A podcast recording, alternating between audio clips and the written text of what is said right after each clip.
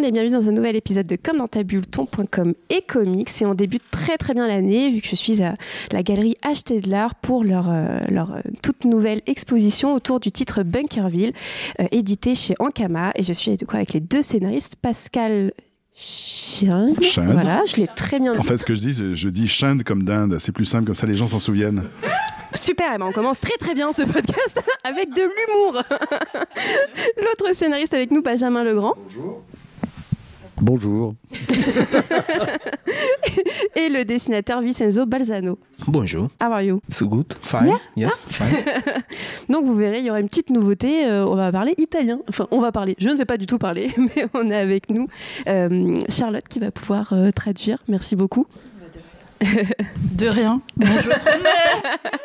Euh, donc on va, beaucoup parler évidemment un peu de vous, de votre rencontre, du titre de l'expo, et puis euh, comme d'habitude des questions un peu de communication. Je sais que déjà que Benjamin Legrand a très très hâte de nous dire euh, euh, son utilisation des réseaux. Est-ce que déjà vous pouvez vous présenter en quelques mots? Pascal, on va commencer avec toi. Eh bien, je suis, je suis québécois. S'entend français. un tout petit peu. Un petit peu. Je, je peux vous parler québécois pour tout le long du, du podcast, ou ben je peux revenir à, à ce que j'utilise d'habitude, c'est-à-dire mon accent euh, plus. euh, Je pense qu'il faut que je le dise tout de suite, mais alors l'accent québécois me fait beaucoup rire, donc ça va faire plaisir à mes concitoyens québécois. si vous nous écoutez. euh, Qu'est-ce que je, oui, bah alors je, je suis, je viens du, je viens plutôt du, du cinéma. Donc j'ai fait, j'ai écrit plusieurs scénarios, tourné plusieurs films. j'ai fait un peu de, un peu de, de, de clips, de publicité. Et euh, c'est vrai que la, la, BD, ça a toujours été pour moi quelque chose d'assez euh, attirant parce que j'ai travaillé avec beaucoup d'auteurs de, BD euh, pour mes films. Hmm. Et euh, je crois que j'avais jusque-là jamais osé le faire et le confinement m'a offert cette, opportunité. Je me suis dit, ben voilà, je vais sortir des, sortir des projets que je n'ai pas réussi à monter au cinéma. Je vais regarder un peu tout ça à droite, à gauche, euh, ce qui peut être intéressant parce que j'ai un univers qui est en fait très BDesque. Et, euh, et c'est vrai que Bunkerville, c'était une histoire que j'avais envie de raconter depuis longtemps. Et, euh, et je me suis dit, ben voilà, je me lance, je vais écrire un scénario. Donc, donc, je viens du cinéma, c'est ma première BD. Et je suis québécois, voilà, j'ai fait le tour.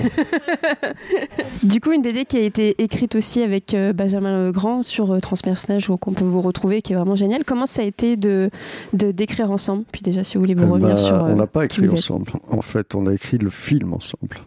Il y a longtemps, longtemps. À l'époque, j'étais euh, élu à la société, à la SACD, c'est la Société des auteurs. Je représentais tous les auteurs de films d'animation euh, français. Et j'aidais les jeunes.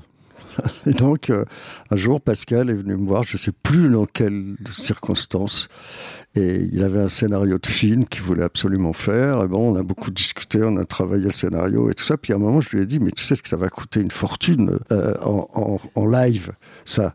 Il faut faire, euh, faut, ça peut-être mieux que tu t'orientes sur la- sur l'animation. Parce qu'à l'époque, un film d'animation en long métrage, ça coûtait à peu près 6 ou 8 millions d'euros. Et après, il a été voir un, un très important dessinateur euh, belge qui s'appelle Squitten et, euh, avec qui ils ont travaillé euh, à un projet de film d'animation. Et puis malheureusement, pour lui, il a, ramé pendant des semaines et des mois et il n'a jamais réussi à faire le film. Et voilà, le film euh, est maintenant transformé en BD. Ok, super, on va y revenir.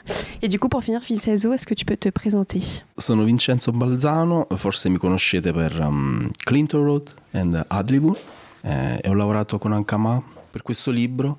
È stata un- una bella sfida perché era un- adattamento di uno script cinematografico, Eh, c'è stato tanto lavoro, mm, tante prove, però insieme a, a Pascal siamo, siamo riusciti a creare un progetto che rispetta fedelmente lo script originale. Donc je m'appelle Vincenzo Balzano. Donc euh, j'ai travaillé déjà euh, chez Ankama en sortant bah, Clinton Road tout d'abord et ensuite Adlivoon. Et donc Bunkerville est mon troisième ouvrage. Les deux premiers c'était en auteur euh, complet et donc là c'est la première fois que en fait moi je le faisais travailler avec euh, avec des scénaristes. Ça a été forcément beaucoup de travail, beaucoup de recherche parce que c'est un univers forcément très particulier. Donc beaucoup de recherche graphique où il a fallu beaucoup de, références, euh, beaucoup de temps de préparation en fait. Mais oui, il est fier parce qu'il a vraiment réussi à, bah, à se plonger dans l'univers de Pascal et à respecter le script original quoi. Et justement, comment s'est passée votre rencontre? Comment s'est découpé aussi la, mise en travail pour euh, retranscrire le, le, le, scénario que tu, que tu voulais avoir Alors, euh, c'est Charlotte qui a eu euh, la très bonne idée de, me proposer de, voir un peu le travail de Vincenzo, qui, euh, lorsque évidemment quand j'ai vu quand vu ses, livres précédents, c'est devenu une évidence. C'était la personne avec qui il fallait travailler pour cette histoire-là. Il a un style qui est, assez comme ça vaporeux, éthéré, noir, sombre, poétique. On est vraiment, je, pense que les, les, deux sont vraiment en adéquation. C'est très bien. Je, je franchement, j'aurais pas pu rêver mieux. Et donc on a on a d'abord eu euh, quelques discussions sur le sur le scénario, mais très vite, euh, j'ai j'ai pas trop euh, tenté de diriger les choses.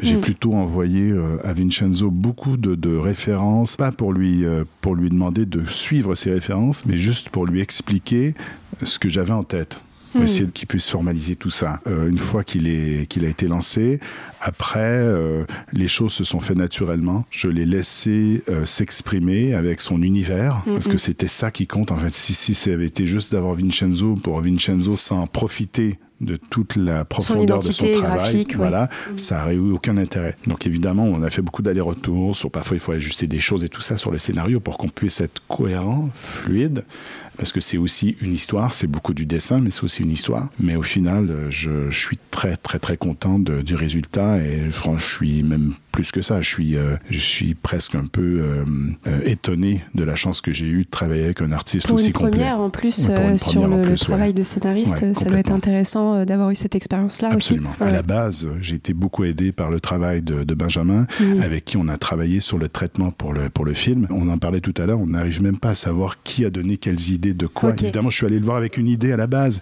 mais on a tellement développé ensemble qu'il a apporté énormément à l'histoire. Donc c'est vraiment, c'est vraiment un truc, euh, c'est un projet à trois. Justement, Benjamin, sur ce, ce- ce travail, est-ce que tu peux nous dire quelque chose? Moi, j'étais déjà scénariste, j'avais déjà fait de la BD euh, et puis de l'animation. J'ai, je sais pas, dans ma vie, j'ai écrit le transpersonnage. Enfin, je suis l'un des auteurs du transpersonnage. Donc ça, ça m'a un peu aidé récemment. Mais dans, j'ai commencé, j'ai écrit le tueur de cafard avec Tardy. Mm. Euh, j'ai écrit, j'ai bossé pour Druyère. On a fait deux séries de dessins animés ensemble. Enfin, j'ai beaucoup, beaucoup, beaucoup travaillé déjà. Et puis on avait vraiment travaillé. Mais moi non plus, je sais plus comment, qui, quoi. euh, C'est vraiment une production c'était il y a commune, longtemps, quoi. C'était il y a Mm. longtemps quand même. Et, Mm. euh, puis depuis, il y a eu de l'eau sous les ponts, quoi. C'est, euh, ça n'a pas arrêté. Donc ça, bon, et là, j'ai, moi, j'ai fait un gros truc steampunk aussi. J'avais fait Avril et le monde truqué, qui était Crystal d'Annecy. euh, avec, avec Tardy, donc euh, le côté steampunk que je connaissais déjà vachement bien, j'étais vraiment là-dedans. En fait, c'était une série que je voulais faire avec euh, Avril, mais en fait, on a fait un, un long métrage et en fait, on n'a pas eu de chance parce qu'il est sorti juste pendant les attentats. Et ça, Mm. ça a tué tous les films qui étaient Oui. à ce moment-là, quoi. Ça, c'était pas de bol, ça s'appelle. Voilà. Et, et toi, Vincenzo, quand tu as reçu le scénario, qu'est-ce que tu as ressenti? Est-ce qu'il y a eu du challenge pour toi et ta relation du coup avec les scénaristes? Con Pascal abbiamo deciso di utilizzare um, uno scenario molto simile a uno script um, cinematografico dove non avevamo tavole numerate o divisione delle pagine. Um, abbiamo lavorato in questo modo molto fluido. Ha, creato alcuni problemi, ma io credo che alla fine sia stato il metodo migliore perché abbiamo dato alle pagine particolarità unica Uh, dove fondiamo più pannelli, dove fondiamo più scene.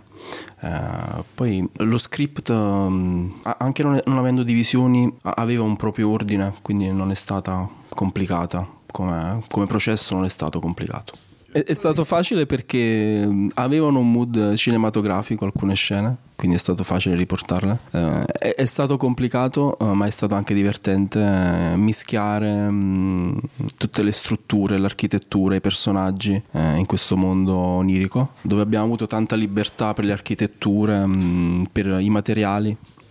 Eh, anche la tipologia di colori mh, che abbiamo usato si presta con queste architetture, con, con, lo scenario creato da Benjamin Pascal. Quand il a reçu le, le, le scénario de Pascal, il s'est tout de suite ben, plongé dans cet univers euh, très steampunk euh, ben, qui lui a tout de suite beaucoup parlé. En fait, euh, Pascal, vu qu'il est, il est scénariste cinéma à la base, il n'avait pas du tout fait un scénario, ce qu'on appelle classique de bande dessinée, comme Benjamin peut en faire avec telle page, euh, telle case, euh, voilà, très très précis. euh. et de toute façon, c'est vrai que travailler avec Vincenzo, c'est pas. Enfin, j'aurais pas fait comme ça parce qu'en fait, sa façon de travailler, elle est tellement. On va pas. en fait, on sait jamais ce qu'il va nous faire. Il peut, il va créer des doubles pages, des, des pleines pages qui sont construites de manière très différente. Il n'y a pas vraiment de découpage classique à part sur certaines planches où, où on a beaucoup de dialogues, où les personnages sont en train de parler. Mais sinon, il, il fallait, en fait, c'était très important de lui laisser cette liberté-là parce que c'est ce qui fait la beauté de son art, quoi. Et il a beaucoup, en fait, pour lui, c'était forcément un challenge, mais il a beaucoup aimé euh, le fait de d'avoir la chance, en fait, de dessiner euh, beaucoup d'architecture, de bâtiments, parce que c'est c'est des choses qu'il adore faire. Euh, et puis les couleurs, ce côté très nébuleux, très Mhm. onirique.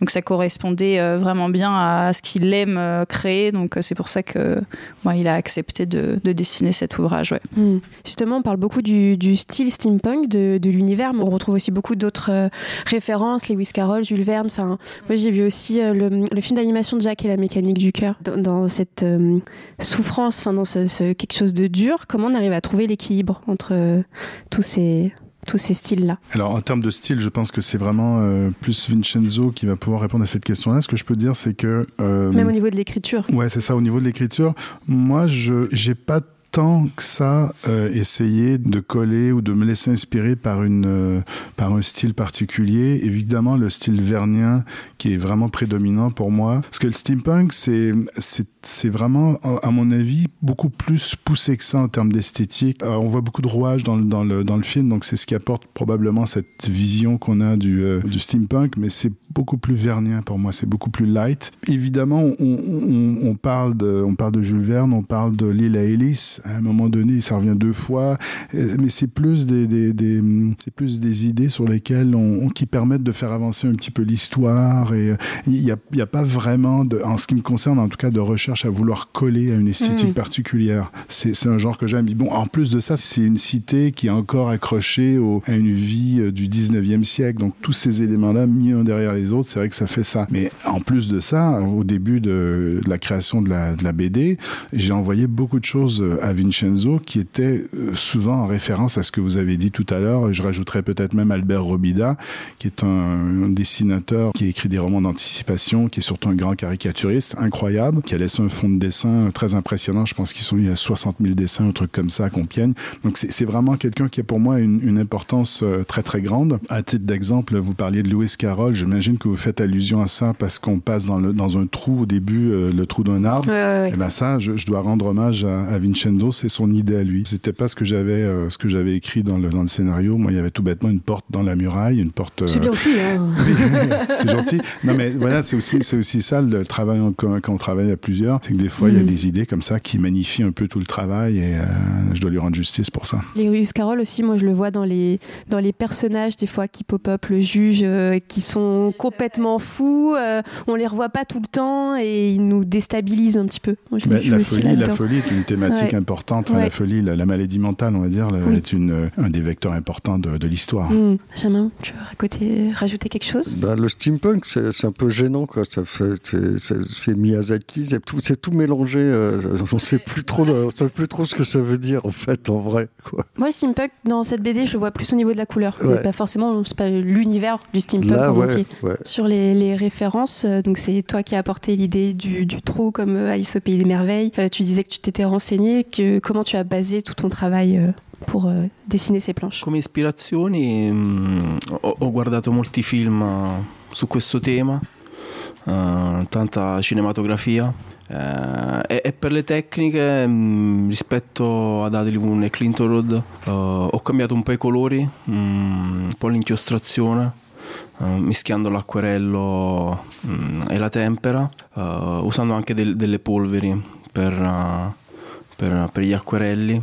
Alla fine dopo tutto questo pasticcio di colori si va in digitale, in Photoshop per, per, calibrare e per riparare agli errori e quindi il processo è stato simile ma allo stesso tempo diverso rispetto ai vecchi libri perché mh, è, è, divertente e importante da un libro all'altro cambiare un minimo diciamo il disegno, i colori, lo stile per divertire e sorprendere il lettore. E ha anche chiesto eh, l'idea del, di Laurel eh, nel Albero. albero. Beh, come hai avuto questo? Eh, eh, Lewis Carroll. In accademia ho studiato tanto l'illustrazione dell'Ottocento, le vecchie storie. Qu- Quando ho letto quella parte della sceneggiatura mi, mi è sembrato molto naturale creare questa entrata della città in un, in un albero per, per creare un richiamo a Carroll e per, ehm, per dare al lettore mm, un senso di, di stupore. Eh. Abbiamo questa, questa porta meccanica sul legno, eh, anche la differenza di questi due materiali. E poi da quest'albero, eh, da questo singolo albero, si entra in questa città enorme. Aveva molto più impatto eh, ricreare la sequenza mm, in questo modo. Il disait que par rapport en effet à l'arbre euh, et donc euh, au personnage de Laurel qui rentre dans l'arbre, forcément c'est c'est bien référence à, à Lewis Carroll, euh, qu'il aimait en fait le fait de de, de, de lier comme ça euh, l'aspect euh, très mécanique avec cette roue à ouvrir et, et le bois naturel et donc de créer comme ça une synergie euh, et qui va qui va faire rentrer Laurel bah, vraiment dans cet autre univers euh, totalement euh, différent et fou.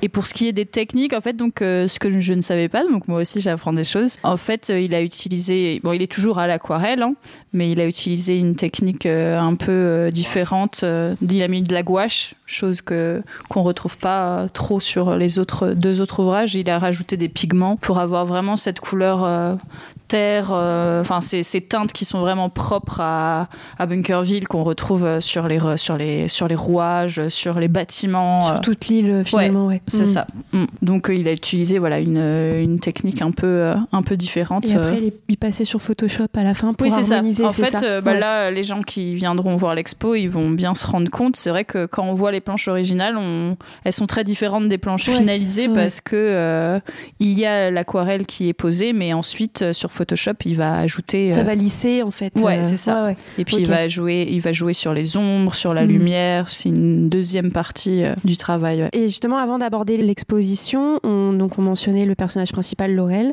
qui est en, en, en dépression parce que sa, sa, sa compagne est morte. Je trouve que c'est très innovant dans l'histoire de raconter l'amour à travers la mort. Euh, C'était voulu de, de montrer ces sentiments-là, mais dans une euh, version un peu différente, parce que voilà, on a aussi bah, l'amour, ce qu'on ressent euh, après cette mort-là, la dépression. Je je veux pas spoiler l'histoire, donc ça va être un petit peu délicat. Comment je pourrais dire? Disons qu'au départ, c'est une euh, c'est une manière de, de, de faire avancer le de faire avancer l'action cette histoire. Donc c'est la raison pour laquelle il va se retrouver sur cette île, c'est qu'il va vouloir euh, parce qu'il ne supporte pas l'idée senti- ce sentiment de culpabilité, de ne pas avoir vu les signes avant-coureurs, etc.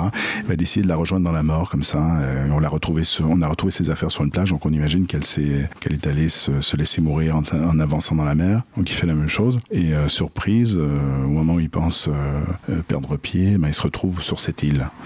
Euh, et là, l'aventure va commencer. Il commence à trouver une, première, euh, un premier indice de, sa présence. Est-ce qu'elle est morte? Est-ce qu'elle est toujours vivante? Il va essayer d'aller au-delà pour la retrouver. Et euh, voilà, je peux difficilement vous raconter la suite. Moi, j'aime bien l'histoire dans la mesure où on ne sait jamais vraiment même à la fin, il y a un, dé, il y a un, un dénouement inattendu, mais on ne sait jamais vraiment euh, sur quel pied danser.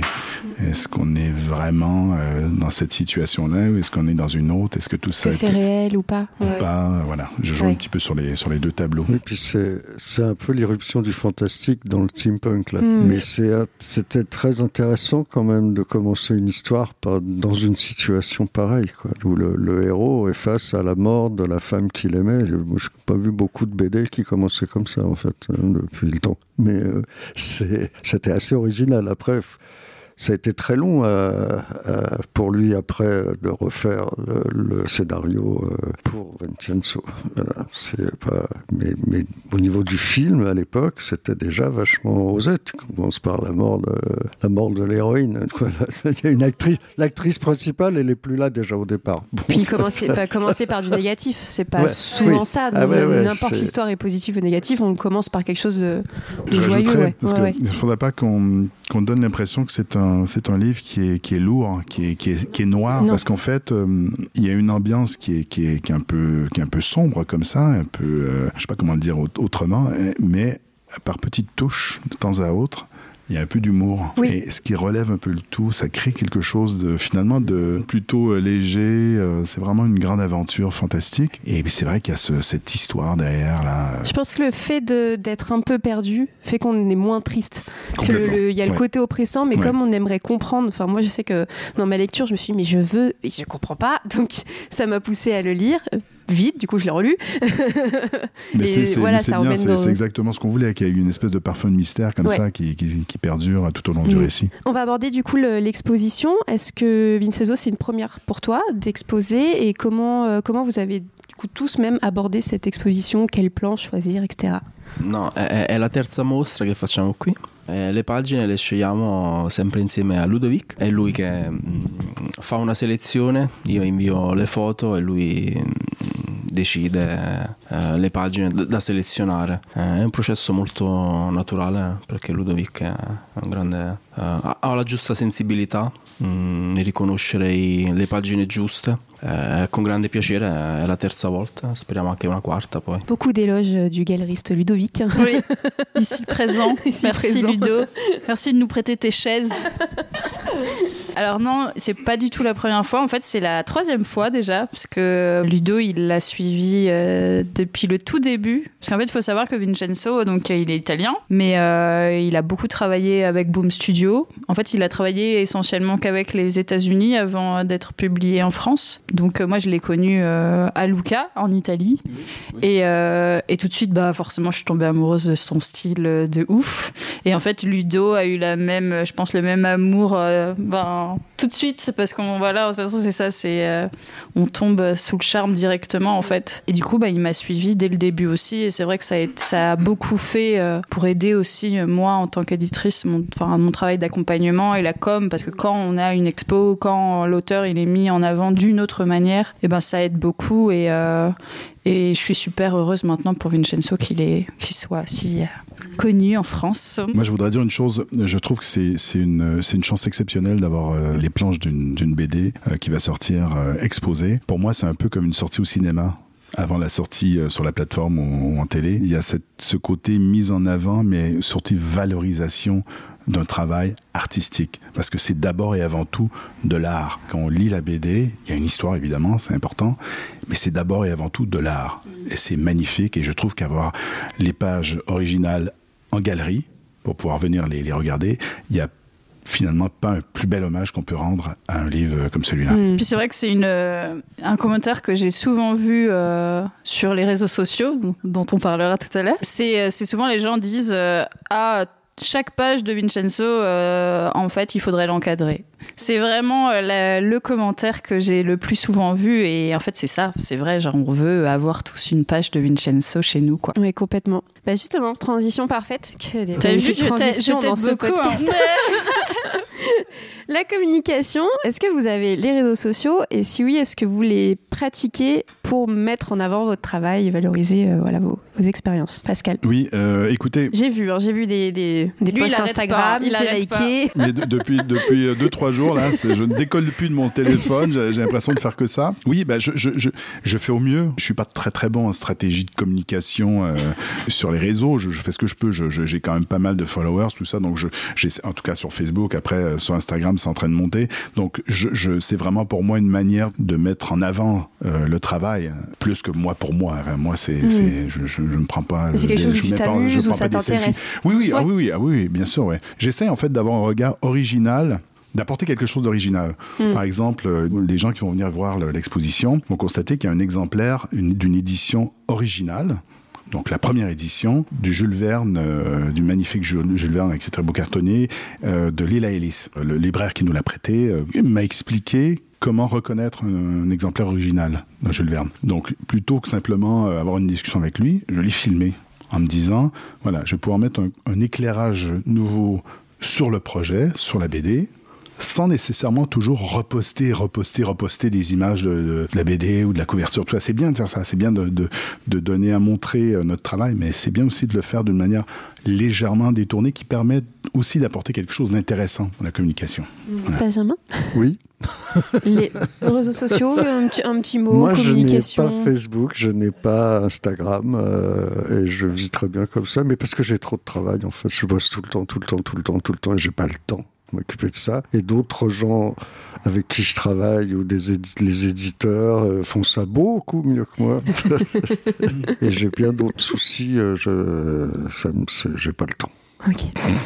Pour Vincenzo? Non amo molto usare i social media, ma mm, in questi giorni viaggiando tra i vari bookshop uh, abbiamo condiviso le dediche, mm, le impressioni delle persone.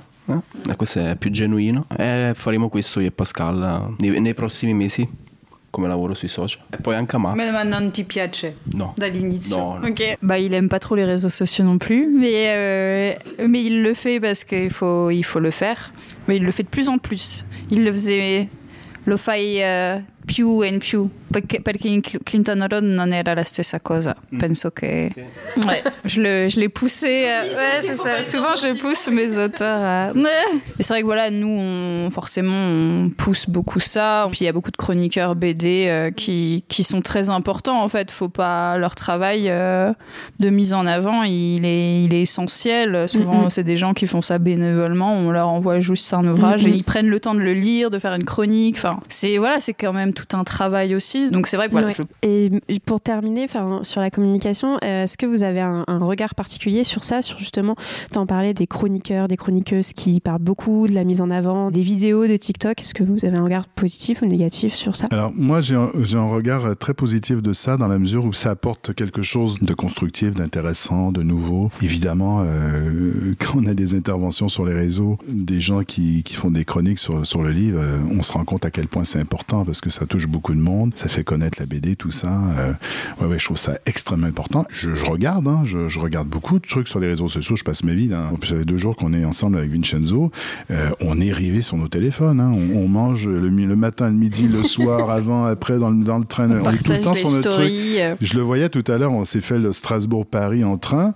Il était en train de dormir, de temps en temps, hop, il se réveillait, regardait son téléphone, il se rendormait.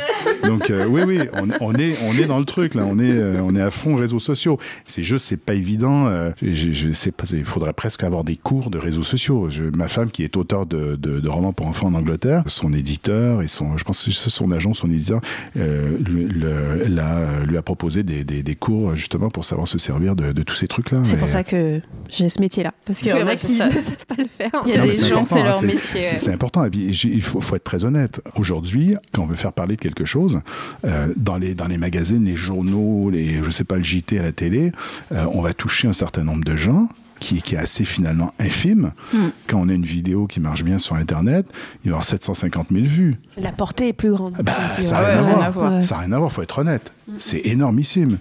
Donc oui, c'est c'est super important. Il faut juste savoir comment s'articuler nous-mêmes là-dedans. Et ce que disait Benjamin, je suis assez d'accord avec lui, euh, c'est que ça prend beaucoup de temps. C'est hyper chronophage. C'est vrai que ouais. nous, quand on écrit, eh ben, on a besoin d'avoir des, des longs corridors de, de concentration. Euh, si on commence à faire du réseau social, c'est perdu. Ouais, quoi. ouais. Même nous, en tant qu'éditeur, enfin, tu vois, quand je sors un bouquin, je sais que pendant une semaine, je vais être rivée sur mon portable à partager des stories de gens qui ont parlé de l'ouvrage. Et, euh, Mais après, je le sais, en fait, ça fait partie de mon travail. Et en même ouais. temps, c'est Ouais. aussi plaisant de voir les retours sur un, sur un projet sur lequel on a travaillé pendant des années. euh, Mais ça fait partie de ton travail. Mais aujourd'hui, on attend la même chose de dessinateurs ou de Ouais, scénaristes. c'est alors qu'ils sont compliqué pas pour payés pour ça Et en ouais, soi. et ouais, Mais euh, ouais. après, voilà, c'est des choses que nous-mêmes on va faire euh, hors travail au Ouais. final, tu vois. C'est Ouais. ça qui est toujours un peu vicieux, c'est que tu te dis, ouais, ça prend trois secondes d'aller partager une story. Non. Mais non, en fait, se cumuler sur, euh, sur, les, euh, sur les 300 stories, bah oui, forcément, Mm. ça prend du temps. Donc, c'est. Ouais. Je vais devoir vous laisser, donc on va finir avec la dernière question, parce que vous partez en dédicace pour aller travailler encore. Est-ce que vous avez des, déjà des prochains projets, chacun, des choses que vous avez envie, déjà que vous pouvez nous dire, qui peut nous, nous donner envie pour la suite Bah, moi, j'ai une BD que je viens de finir d'écrire, euh, un scénario pour Ankama. Voilà, que j'ai livré euh, pour euh, le jour de l'an. Ah, Il est, il est à C'était jour. mon cadeau, c'était mon- mon cadeau de jour de l'an, de nouvelle année. ouais. Moi, j'ai plusieurs choses en route. J'ai, euh, je travaille sur un autre projet de BD. Donc ça y est, la BD, on s'arrête plus. Oui, oui. bah, alors, je, je- je reste auteur-réalisateur hein, d'abord, Oui. avant tout, mais j'ai envie de continuer parce que c'est une autre manière pour moi de raconter des histoires. Je suis en train aussi de préparer mon, mon long métrage que je vais tourner euh, probablement d'ici euh, le, le début de l'été et qui est un film entre la comédie noire et le, et le slasher. Mais surtout, j'ai un gros projet en ce moment euh, qui, euh, qui a commencé à voir le jour avec, avec la BD de, de Bunkerville. C'est que j'essaie euh, de... Enfin, j'ai créé un label euh, qu'on peut retrouver à l'intérieur du, euh, du livre, euh, qui est le label Fabrication humaine. Je m'intéresse depuis très longtemps déjà aux nouvelles technologies qui se développent très rapidement, notamment à l'intelligence artificielle et son impact sur la société. Elle est en train de s'insinuer tranquillement un peu partout, dans la culture notamment, et c'est en train de devenir euh, dangereux. Ouais, on peut dire ça. Dangereux dans la mesure où, on- si on s'en soucie pas aujourd'hui, ça risque de devenir dangereux pour les, les, les impacts que, que, que l'IA va avoir sur la société. Donc, cet album, a priori, serait le premier de l'histoire à avoir, non mais je pèse mes mots, à avoir, à avoir un label garantissant la création humaine. Ouais. Voilà. ouais. Et je trouve ça important et je le dis beaucoup. Et on est en train de se regrouper. D'ailleurs, Benjamin, Charlotte en font partie. Il y en a qui se vantent d'utiliser ChatGPT, que c'est pareil, que c'est génial, que Ah, mais c'est. complètement. Ah ouais, ouais. mais pas du tout. Pas du tout. Moi, on m'a clairement dit, mais tu devrais utiliser euh, pour la com. Par exemple, une stratégie digitale, je mets à peu près euh, deux semaines, un mois. Et une personne m'a montré, mais regarde, euh, lui, il l'a fait en cinq minutes. Super. Donc là, je, je n'ai plus de travail. Bah, Merci de m'enlever mon travail. C'est hyper. Bon, moi, j'ai vécu ça de manière très, très violente. Les traducteurs non plus de Oui. Ouais, alors la traduction, c'est encore Attention, pire. parce Et que le doublage là, moi, aussi j'ai- dans le j'ai dû cinéma, traduire là, récemment un, un truc pour euh, le Quai du Polar, euh, le prochain, là, les 20 ans du Quai du Polar. J'ai traduit le Tim Willox qui fait le petit bouquin édité pour ça avec Caril Ferret. C'est un- c'est une sorte de cadavre exquis, c'est un chapitre chacun et moi j'ai traduit donc le Mhm. chapitre anglais. C'est impossible de d'écrire un polar avec ChatGPT parce que si vous mettez le moindre gros mot, la moralité de l'intelligence artificielle vous arrête. Oui, c'est vrai. C'est C'est vrai que c'est il Aberrant. n'aime pas les On gros vit mots. dans un truc, de- dans un monde de fou que Bunkerville, c'est de la rigolade à côté. non mais c'est, c'est- non, dis donc, je suis content, mais, mais c'est, mais c'est épouvantable. Oui. Et je sais pas, on dirait que ces gens n'ont jamais lu un bouquin de science-fiction de leur vie. C'est un sujet qui a été traité par des scénaristes de cinéma et par des auteurs de science-fiction depuis au moins 70 ans et qui vous montre que si on arrive à créer un truc comme ça, c'est lui qui va nous bouffer. Euh, ils n'ont pas vu Terminator, je sais pas, moi, c'est un peu. Et ils sont là, ils sont contents et tout. Non, bah non, moi, je suis pas content.